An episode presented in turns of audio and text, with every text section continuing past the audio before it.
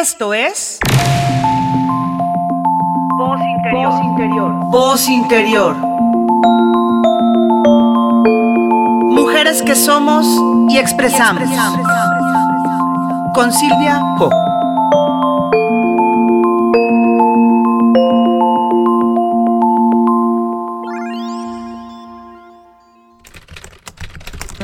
Audiorelato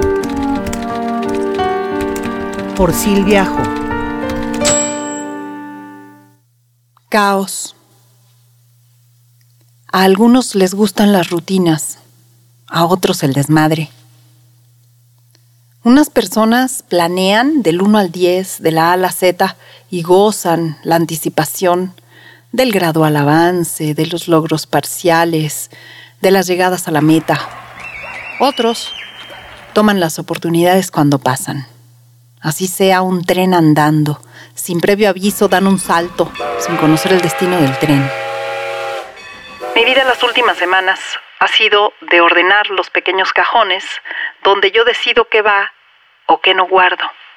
Cajitas, repisas, canastos, de cositas por ordenar.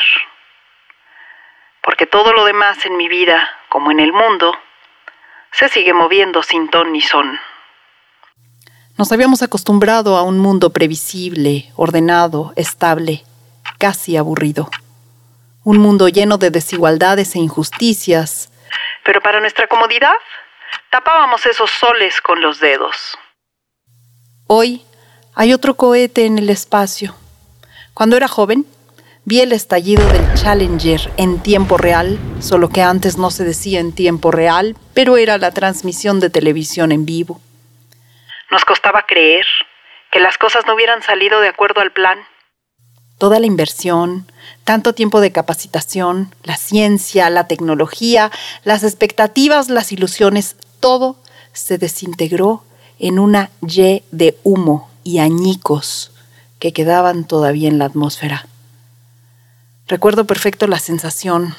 Me costaba trabajo integrar un pensamiento en torno a los restos de los siete tripulantes esfumados. Nada quedó en el planeta. Especulé que nunca antes ningún humano se había hecho humo de inmediato así y sin estar aquí.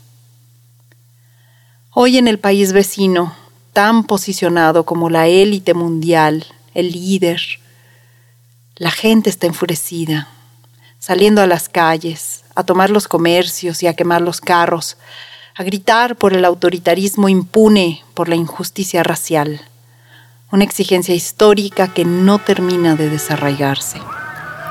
Hay voces en todos los canales, en frecuencias, en tonos, cada quien con sus argumentos, polarizados y polarizantes los más, exigencias y reclamos, indicaciones y mandatos.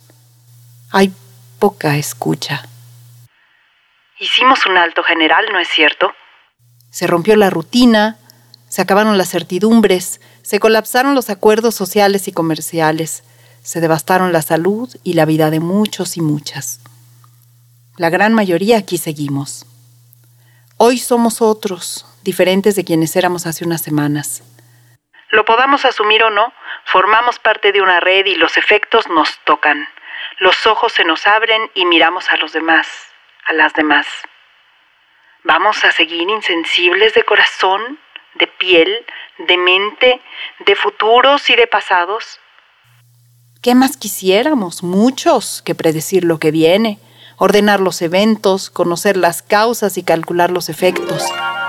La ciencia persigue la luz, el conocimiento, el orden, la predicción de lo establecido, una traza lineal. No estoy segura que ese sea el propósito de la vida. Entre más conocemos, más nos damos cuenta de todo aquello que se escapará inevitablemente a nuestra comprensión. En el caos flotamos sin rumbo. A ver si podemos abandonarnos a esta vorágine de emociones intensas y colectivas. Escuchar con interés genuino, vacío de respuestas premeditadas, ser quienes somos y estar para quienes pasen. Yo también me lo pregunto. Recuerdo aquel capítulo de La Dimensión Desconocida, aquella serie de televisión en los años 80, no la versión en blanco y negro, que era la primera, sino un capítulo que se tituló Palabras, en inglés se llamaba Wordplay. En español le pusieron nada más palabras y era un capítulo en el que toda la humanidad empezaba a cambiar palabra por palabra su modo de comunicarse. Y solo el protagonista del capítulo empezaba a no entender las nuevas reglas del lenguaje y era el único que recordaba las reglas convencionales tal como se habían establecido. Hasta que finalmente, y esto ocurre tan solo en un par de días, deja de comprender todo lo que pasa a su alrededor, cómo habla la gente, cómo habla su mujer, cómo hablan todos.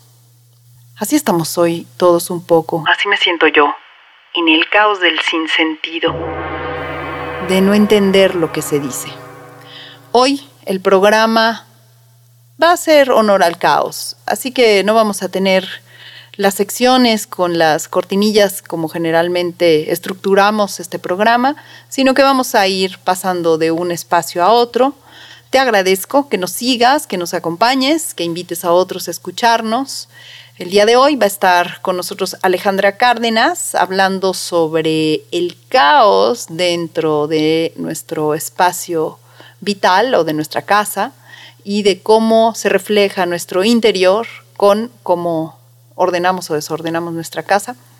Mariana Rosell no nos acompaña hoy porque el caos también llegó a su vida y también está en una mudanza y además pues todos estamos viéndonos enfrentados a las circunstancias en un tiempo o en otro, pero nos está alcanzando la realidad y estamos haciendo lo que podemos y los ajustes que tenemos que hacer para estar, si no en pie, por lo menos dando una, una posible respuesta en esta vorágine que nos envuelve. Y voy a hablarte también sobre la carta del tarot número 16, el arcano mayor número 16, que en distintos tarots tiene distintos nombres. Generalmente se le reconoce como la carta de la torre. Y también, ¿por qué no? Hay una mosca volando en mi estudio y a mi alrededor. Y aunque tengo un matamoscas, no puedo dar con ella. Así que como parte del caos también hoy el zumbido de la mosca. Así que no te vayas, sigue con nosotros, estás en Voz Interior y yo soy Silvia Jo, transmitiendo desde Tapalpa, Jalisco. Bueno, y me sigo directo. Em, me quedé con ganas de terminar de platicar esto del, del, episodio de la dimensión desconocida. Quienes lo hayan visto probablemente lo recordarán por un episodio en el que el protagonista empieza a no entender una que otra palabra que está fuera de contexto. Una de ellas era la palabra dinosaurio, que la decían en lugar de decir desayuno. Entonces, este, le voy a llevar el dinosaurio a nuestro hijo enfermo a la cama. Y le dice, ¿el qué dijiste? Dinosaurio. Y luego en la oficina llega y le dice un compañero de trabajo que quiere invitar a una chica de la oficina al dinosaurio eh, en el comedor y no sé qué. Y le, ¿Qué dijiste? Dinosaurio. Total que de a poco empiezan a cambiarse todas las palabras, todos los demás se entienden, todos los demás cambiaron el código del lenguaje excepto él y en cuestión de dos días termina por no entender nada a nadie. Más lo que quería recoger de, de, este episodio, y de hecho me puse a buscarlo y lo googleé y lo acabo de ver hace un rato, otra vez después de muchísimos años que estaba en la memoria y guardado desde, yo creo que desde los años 80 de mi juventud y fue un episodio que me marcó, que nunca se me olvidó y ahorita lo acabo de volver a ver. Vi la versión en español y vi la versión en inglés em, y lo que no recordaba es que la trama eh, trata de que a partir de que él empieza a desconectarse y a no poderse comunicar ni siquiera con su familia, su hijo cae enfermo y entonces va a dar al hospital pero entonces era la desesperación de no poderse comunicar con los médicos ni con su mujer y la mujer pues se le quedaba mirando con cara de estás loco, ¿qué estás diciendo? Pero ella hablaba en el nuevo código, en el nuevo lenguaje, que eran todas las palabras superpuestas y, y sustituidas con otro significado y pues él trataba de expresarse en un lenguaje como lo conocemos y pues nadie lo entendía. Y entonces vino lo esencial, quedó lo esencial quedó el salvarle la vida al hijo, el ir al hospital, quedó el, abrazarse con su mujer llorando, consolados, cuando por fin el médico les dice que el hijo va a vivir. Y me puse a pensar en cómo estamos viviendo esto de la pandemia. Eh, y cómo va quedando lo esencial y todo lo demás empieza a cobrar una dimensión de superficialidad y claro, cada quien tiene un criterio distinto y un juicio para vincularse, pero sí lo esencial difícilmente se cuestiona. Eh, salvarle la vida a un hijo difícilmente se cuestiona. Entonces había una forma de entendimiento y una forma de vínculo que estaba más allá del, del sinsentido que se había generado entre ellos. Y pues lo miré con ojos de, de pandemia y, solo por, por, compartirlo y no dejar, eh, dejé para, para esta noche un episodio más de La Dimensión Desconocida que encontré, encontré googleando en YouTube este otro que se llama Pandemia. Entonces ese ya no lo vi, pero lo veré esta noche y ya después les platicaré. Como les dije, Mariana Rosell no nos va a acompañar el día de hoy para hacer el segmento de, de cine y series. Así que bueno, quise aprovechar este momento para recordar y hacer tributo a esta serie de la dimensión desconocida que hace unos tal vez un año, año y medio, volví a encontrar en, Amazon en, formato de DVD y compré la serie. Y bueno, pues ahora con las mudanzas y, demás, eh, le pregunté a mi esposo que dónde estaba y está perdida. Así que bueno, lo bueno es que siempre existe YouTube. Ah, me voy a pasar directo y como dije, no estamos teniendo en este episodio cápsulas, me voy a pasar a platicarte un poquito sobre el arcano de la torre. Eh, los arcanos mayores o los arquetipos, los 22 arquetipos que existen en, los distintos tarots, nos hablan de mm, energías o de formas de entender la vida humana que se repite una y otra vez en una y otra civilización, cultura, momento histórico. Y esta carta del Arcano 16 que quiero tomar el día de hoy es una carta que generalmente se le denomina la torre. También en otros tarots se le llama la casa de Dios. Lo he visto en francés también como la casa de Dios. Pero el gráfico que lo representa es, es la, una torre, como si fuera de un castillo, que se está derrumbando. Y esta torre eh, representa em, todas las estructuras que ya hemos construido como humanidad y que se vienen abajo. Entonces, esta carta tiene que ver con todo aquello que se viene abajo que escapa a nuestro, a nuestro control, a nuestro orden. En, en, una de las representaciones gráficas, en el tarot de Marsella, vemos a una serie de personajes saltando, digamos, por las ventanas de la torre como para salvarse. Y recuerdo estas imágenes de del 11 de septiembre cuando algunas personas saltaron por las ventanas tratando de escapar a la tragedia. Y, y en estos personajes que están brincando de la torre hay una mujer que lleva un vestido largo verde que tiene una postura, una, una posición en el aire como de la mujer araña, como que está lista para caer en pie. Es decir, a pesar de que se están cayendo las estructuras, ella se arroja al vacío, más por, la posición que lleva en el aire, uno puede anticipar que ella va, va, a caer en pie, a pesar de que se cae y se viene abajo todo. Esta es una carta y un momento, digo, cuando en las lecturas aparece esta carta, es un momento de crisis, es un momento difícil de aceptar y difícil de vivir porque generalmente tiene que ver con todo lo que no queríamos aceptar y que de pronto se derrumba. Eh, son las incertidumbres y es desistir de la, de, la, de la voluntad. Es decir, no está en lo que yo haga o deje de hacer, sino que está en lo que el plan divino o, una eh, fuerza mayor a mí termina por, por determinar. Así que eh, esta es una, si lo, si lo leemos como una carta que estamos viviendo también como humanidad y seguramente muchos de nosotros no solo estamos viviendo la dimensión de la crisis de la pandemia en términos de las noticias allá afuera lejos y que no me afecta, sino que todos empezamos a ver cómo de un modo o de otro esta, este caos se mete también a mi vida y cómo esta forma de, de, no controlar lo que está más allá de nosotros también nos afecta. Entonces es un cambio, es un salto cuántico, es una vida que requiere de renovarse y, em, y que de alguna forma tenemos que encontrar el camino para reconocer que será para lo mejor.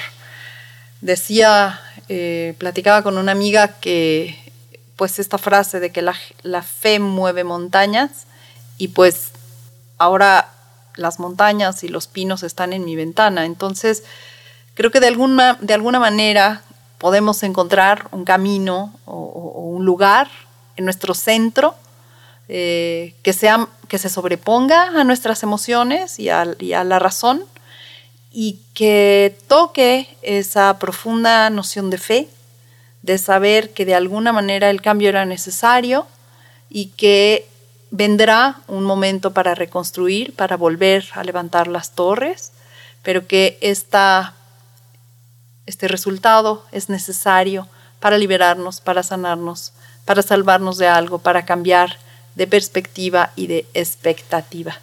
Así que esta es la carta de la torre y em, quiero leerte eh, un fragmento breve de cómo se un comentario de cómo se, se lee esta carta en el tarot de Osho. La carta muestra una torre quemándose, destruyéndose y derrumbándose en pedazos. Un hombre y una mujer caen de ella, no porque lo deseen, sino porque no tienen otra alternativa. De fondo hay una figura transparente en meditación que representa la conciencia observando. Puede que te sientas bastante removido ahora mismo, como si la tierra estuviera moviéndose bajo tus pies. Tu sentido de seguridad está siendo desafiado y la tendencia natural consiste en tratar de aferrarte a lo que puedas. Pero este terremoto interior es necesario y tremendamente importante. Si lo permites, surgirás de las ruinas más fuerte y más disponible para nuevas experiencias. Tras el fuego, la tierra vuelve a reponerse. Después de una tormenta, el aire se aclara, Trata de observar la destrucción con desapego, casi como si le estuviese sucediendo a otra persona. Di sí al proceso encontrándote con él a medio camino. Bueno, pues con esto te comparto este comentario eh, de la carta 16 y de cómo no sabemos, no estamos preparados, no tenemos una formación para dar eh, respuesta o una capacidad, dar respuesta o tener, entender cuando nuestro margen de maniobra y de control y de poder se reduce tremendamente, simplemente también permanecer ahí en silencio, a la escucha, en, en conciencia, en observación, un poco a la distancia. También voy a pasarte ahora a una entrevista que tuve oportunidad de hacerle a Alejandra Cárdenas, que eh, se tradujo en un espacio muy maravilloso, bastante sanador, sobre cómo eh, esta mudanza mía, pero las mudanzas eh, físicas a todos nos, nos hacen también revisar cómo nuestro mundo exterior también se ve reflejado por el mundo interior y cómo están conectados. Así que vamos a pasar al segmento de Mujer, Voz y Alma con Alejandra Cárdenas. Mujeres vida y alma. Eh, somos nosotras, el feminismo, el feminismo, los grupos de mujeres. Needed to have women leaders. Pues bienvenidos a este segmento donde siempre platicamos con, con mujeres interesantes, intensas y apasionadas, haciendo lo que hacen en la vida, abriéndonos camino, expresando lo que somos y en lo que creemos. el día de hoy tengo una, una especialísima invitada, amiga querida del alma desde hace 30 años que nos conocemos y que nos hemos reencontrado recién. Y gracias a la tecnología hoy podemos hacer este enlace. Yo en Tapalpa, en Guadalajara, Alejandra Cárdenas. Muchísimas gracias, Ale, por estar el día de hoy en el programa. Hola Silvia, qué gusto saludarte. Mujeres intensas y apasionadas, me encantó. Me encanta compartir micro contigo porque hemos compartido muchísimas cosas de la vida. Qué padre que podamos seguir en eso. Qué padre, Ale. Y también eh, ahorita justo recordaba cómo hicimos un, programa de radio hace más de 10 años ya, yo creo que como 12 años. Y también estaba recordando, Ale, aquel taller que hicimos padrísimo que se llamó a tu casa que le duele y a ti, ¿te acuerdas? Donde tú hablabas de Feng Shui y yo hablaba de las emociones y del cuerpo y veíamos todas las similitudes entre casa, cuerpo y emociones. Fue increíble ese taller porque me acuerdo como las dos compartiendo desde nuestra especialidad cada una, yo las casas, el orden, la armonía y tú el cuerpo y la estabilidad física y emocional, fuimos encontrando similitudes y fuimos encontrando cómo eran herramientas que se daban soporte y se ayudaban una a la otra y fue así como, oye, a ti que te duele, pero a ti que te duele, a mi casa, a tu cuerpo y fuimos encontrando las relaciones y fue padrísimo. Tal cual fuimos encontrando como un lenguaje simbólico que se manifiesta tanto afuera como adentro. Y ahorita que dijiste orden y armonía, pues el tema del día de hoy es el caos, es el desorden, es todo aquello sobre lo que no tenemos control y el mundo tal como lo estamos viviendo ahora. Así que en eso estamos hoy. El caos, el caos que nos lleva al orden muy necesario en cualquier proceso de nuestra vida e incluso en nuestros espacios, porque muchas veces no hacemos caso o no damos la importancia de que somos más allá de nuestro cuerpo, somos una extensión y nuestro alrededor donde habitamos también es parte de nosotros sumamente importante. Sí, Ale, y justo eh, en este momento en el que pues como especie, los humanos nos estamos viendo enfrentados a, una problemática sobre la cual tenemos muy poco que hacer y, algo que decir. La verdad es que el caos en el mundo nos, nos rodea y nos damos cuenta de que de que hay cosas sobre, pequeñas cosas sobre las que podemos tener control y entonces, aunque sea sobre esa, sobre esa dimensión material, sobre nuestra casa, sobre nuestros espacios, sobre nuestro cuerpo, pues entonces estamos cobrando conciencia de la importancia de vincularnos desde una forma como más amable y más natural de que hay que fluir con lo que está, ¿no? Exactamente, porque sabes que si verdad que lo dices, este caos externo, este caos mundial que estamos viviendo, y que está completamente fuera de control, nos vino a poner de golpe y de tajo un gran espejo, los famosos espejos que ya sé que siempre se habla del el otro es tu espejo y cómo te refleja y todo, pero esto nos puso de golpe un espejo de ese orden externo tan grande cómo es igual en nosotros, y no solo en nuestra persona, sino en nuestra casa y nuestros espacios, que muchas veces no tenemos conciencia. Podemos saber que nosotros y nuestras emociones no andan muy bien y que andamos por acá cojeando, pero pocas veces damos atención a nuestro entorno físico e inmediato. Mi espacio más inmediato desde el cuarto de baño, mi recámara, un espacio de mi casa, mi casa misma. Entonces este confinamiento ha puesto de manifiesto en hasta ver la esquinita que no habías visto del techo de, tu cuarto, ¿no? Y también así las emociones que esto te genera. Entonces, sí es muy importante pues podernos echar un clavadito por ahí. Sí, Ale, yo creo que este, ahorita que estamos viviendo el caos, yo estoy en, en, mudanza, todavía creo que estoy en gerundio, todavía no puedo decir que ya acabé de cambiarme, siento que todavía me estoy cambiando y estoy aterrizando y todavía hay un montón de cosas y de cajas y de muebles que no están en, en su lugar definitivo y que, y que además me llené como de, de, cosas de antes que tengo que echar afuera y de cosas nuevas, que además son un reflejo, una metáfora bien burda, o sea, ni siquiera es una metáfora poética en realidad, se parece muchísimo a cómo está mi vida en este momento, a cómo está mi casa en este momento, ¿no? Entonces, cómo me cambié de un espacio chico a un espacio grande, pero me traje los muebles de la ciudad acá, la casa de campo, entonces hay cosas que quedan, cosas que no quedan, otras que se integraron de maravilla, que digo, ay, mira, esto parece que lo hubiera este, elegido con diseño para para que embonara esto con lo otro y de pronto empiezo a encontrar cosas que embonan, pero sí me doy cuenta también de esta problemática de, pues de sentirme en el caos y de eh, no, no desesperarme, ¿no? De decir, bueno, pues ahí voy y voy acomodando. Y, y, ahorita, si tú me, si me volviera a hacer esa pregunta del taller que hicimos hace unos años de a mi casa que, me, que, que le duele, yo te diría que, y, y, luego, y hay una segunda pregunta que es, ¿y a ti? Entonces yo te diría que a mi casa ahorita lo que le duele, bueno, son dos cosas, que no tengo agua, o sea, no tengo el abasto y el suministro no, no está fluyendo de manera regular en general acá en Tapalpa y en, y en la zona donde yo vivo, la, la red municipal de riego no da abasto. Y por otro lado, este, todo este tema de las cajas y del acomodo y de la redecoración en función de todo, de cómo de juntar como mi mundo de ciudad con mi mundo de campo, ¿no? Entonces, pues así estoy y así está mi casa, Ale. Híjole, Silvia, si me lo permites, qué interesante analogía estás haciendo ahorita y metáfora con lo del agua y lo de las cajas, porque precisamente en este proceso de una mudanza y una mudanza tan simbólica como puede ser la de la ciudad al campo, del espacio chico al espacio grande, como lo dijiste, si en bona no en bona, el agua me viene a representar todas las emociones. Y entonces estas emociones que a veces podemos eh, detener, dejar fluir o no dejar fluir. Y ¿por qué la metáfora, la analogía me llega ahorita? Porque precisamente puede ser el sostén para que puedas ahorita acabar de integrar esa mudanza sin que te desbordes en las emociones. No sé si me explico. Cuando las emociones es esta agua, la falta de agua, el llanto. Bueno, simbolizado a través del llanto principalmente, pero las emociones es esa parte, ¿no?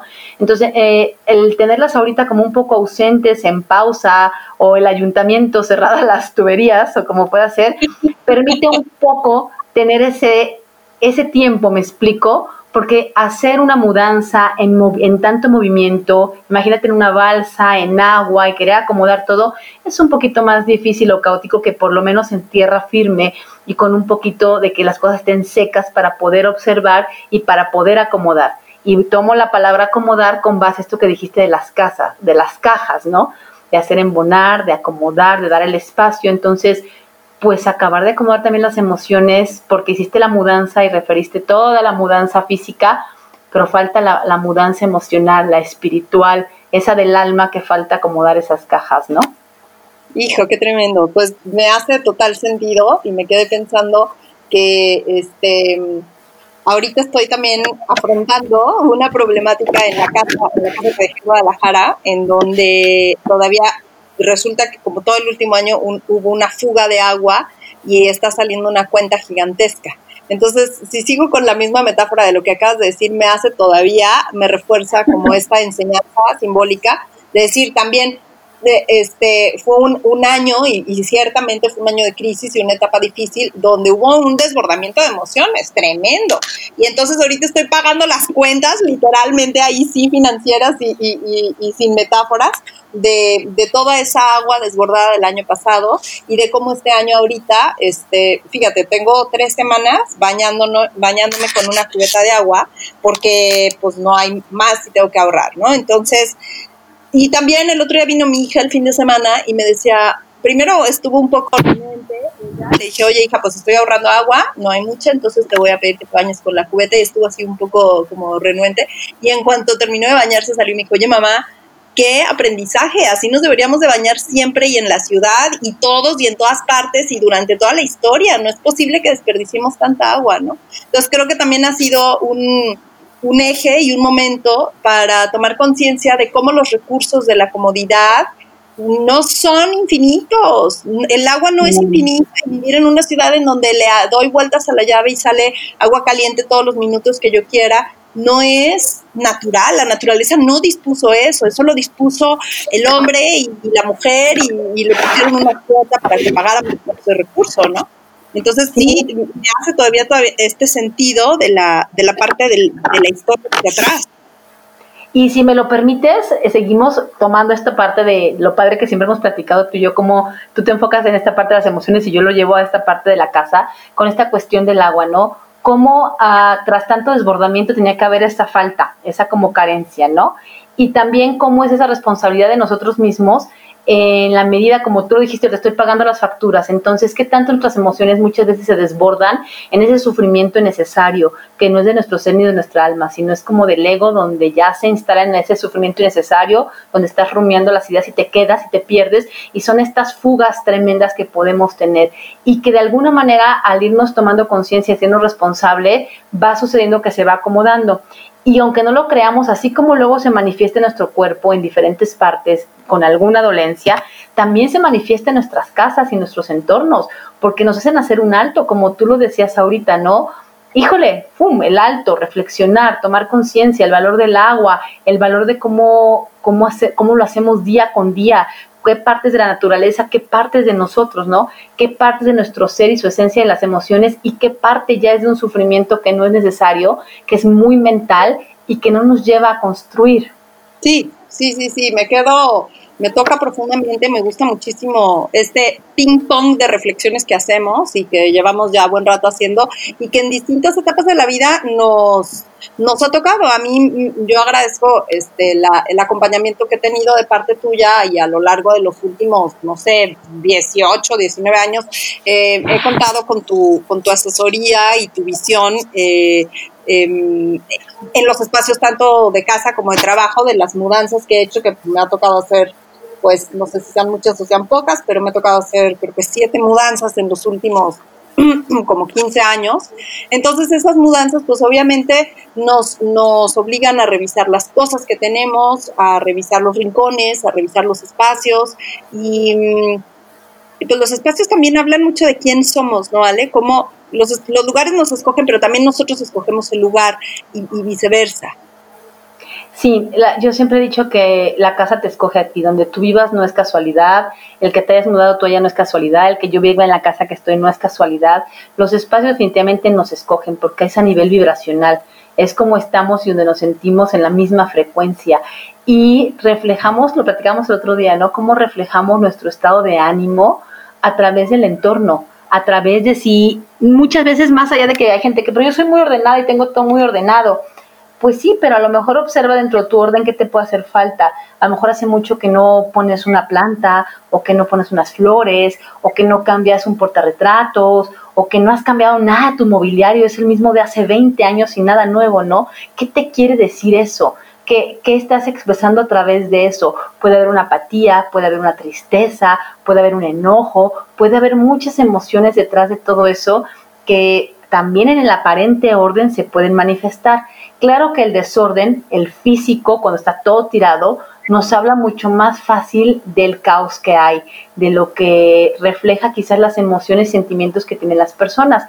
Y yo creo que todos pues, podemos identificar cómo es la personalidad de cada uno cuando llegas y ves qué color pintó, qué muebles usa, qué adornos puso, cómo combinó los muebles, cómo, por ejemplo, yo admiro mucho en ti cómo puedes integrar ahora esta combinación de ciudad con campo y le das un toque y se siente integrado, no se sienten separados, se sienten integrados, ¿no?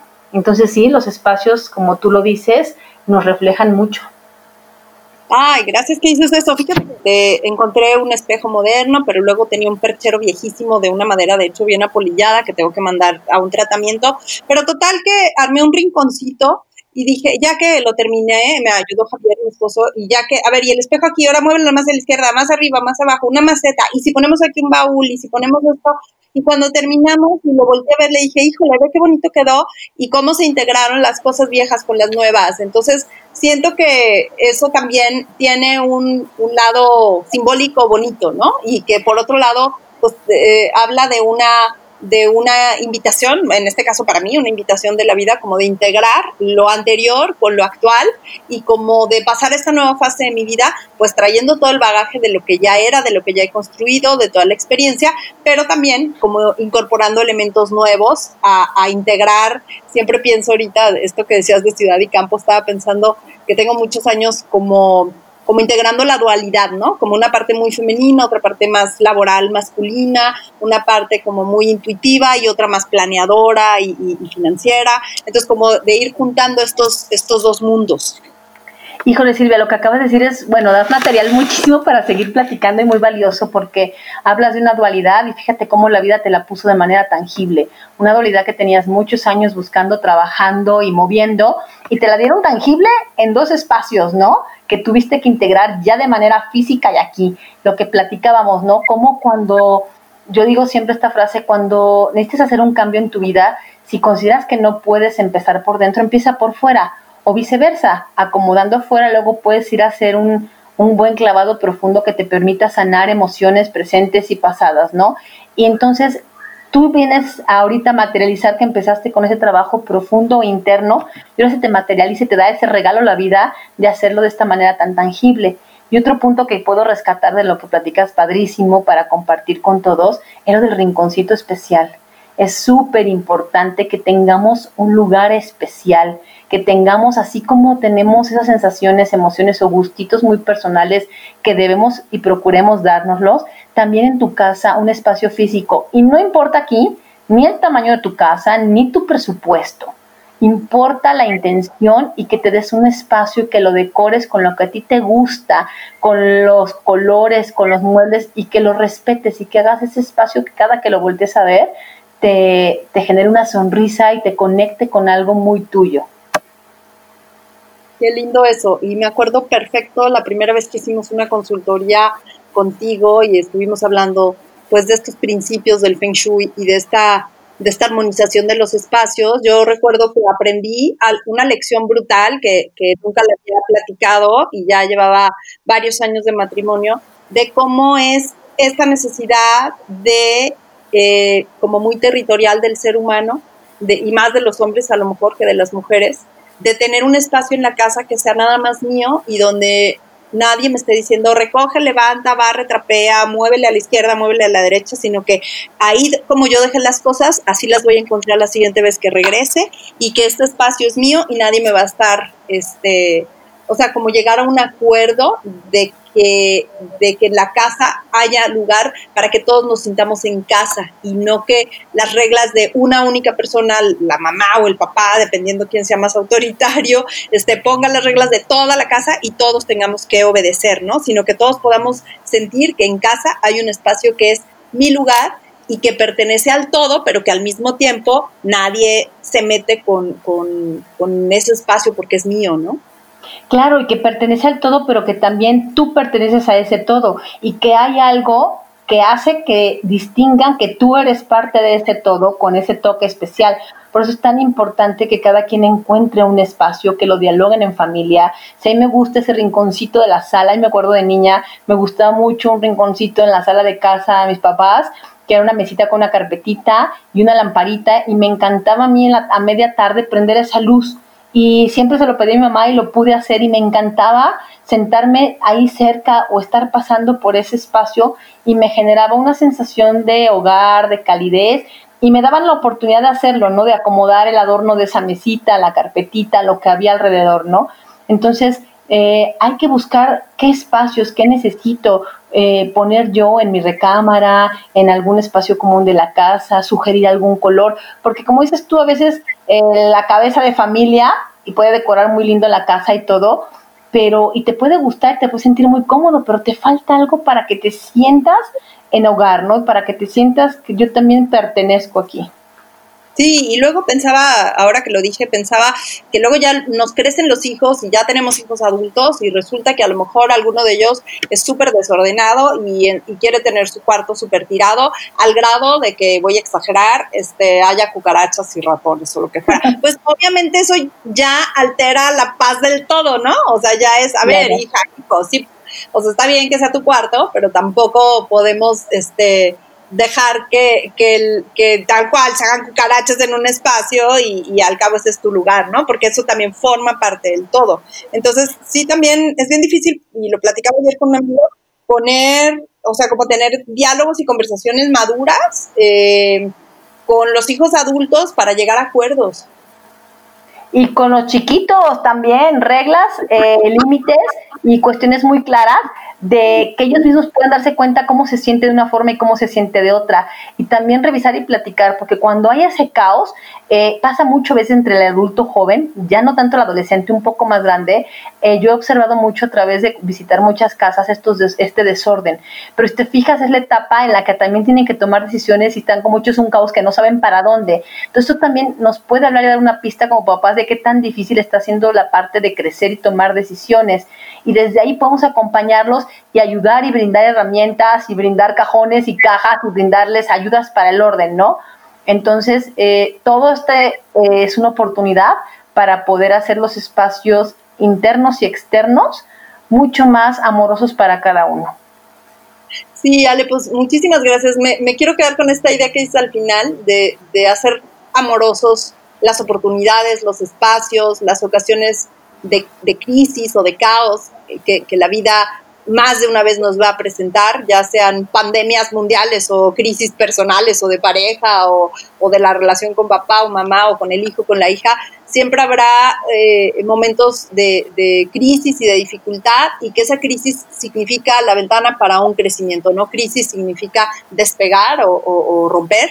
Entonces, precisamente a veces estos rompimientos son la ocasión para, para reconstruir un mundo desde otra lógica, desde otra visión, desde otras reglas y a veces eso nos lleva pues a tener los diálogos con las personas que no habíamos tenido, que habíamos postergado o con nosotros mismos. Muchas veces es me doy cuenta de que estuve concediendo de más tal cosa y no supe decir que no y poner límites, o me doy cuenta de que estoy súper clavada con la limpieza y no es lo que más importa, o me doy cuenta de una cosa o de otra y que este es como un momento de, de revisarnos y de revisarnos frente a los demás y junto con los, con los demás con quienes compartimos el techo, la mesa, la cama, y que a veces no, pues no, no abrimos un diálogo constructivo y amoroso, como tú bien dices, me quisiera quedar, quedar con esto. Así es, pues fue un gustazo, mi Silvia, padrísimo platicar contigo. Igualmente, mi Ale, un, abrazo grande. Este, espero que pronto nos podamos volver a encontrar acá en Tapalpa. Te quiero mucho, sabes que siempre hemos hecho una, buena construcción y una buena mancuerna. Y un gustazo volver a compartir el micrófono contigo. No será la última invitación, pronto tendremos más de Ale Cárdenas. Un fuerte. Un gusto. Y el cariño es súper recíproco, recíproco, mi cariño para ti. Cuídate mucho. Igualmente, Un beso. Leí el día de ayer un par de artículos que hablaban sobre cómo la humanidad no ha cambiado después de ninguna peste, cómo hemos vivido y sobrevivido pandemias y hemos seguido igual. Hemos sufrido y transitado la, la pandemia dolorosa, la muerte cercana, la peste eh, masiva, devastadora, y la humanidad ha seguido igual. Estoy un poco movida con esta verdad. Creo que no puede ser que no sea un momento distinto, pero la rabia que estamos viendo ahora eh, en el contexto de la pandemia a propósito de, de las injusticias raciales, racistas, del autoritarismo en Estados Unidos, por ejemplo, eso no lo habíamos visto nunca. Sí creo que tenemos un dolor muy arraigado y una forma de, de la oportunidad de cambiar ahora.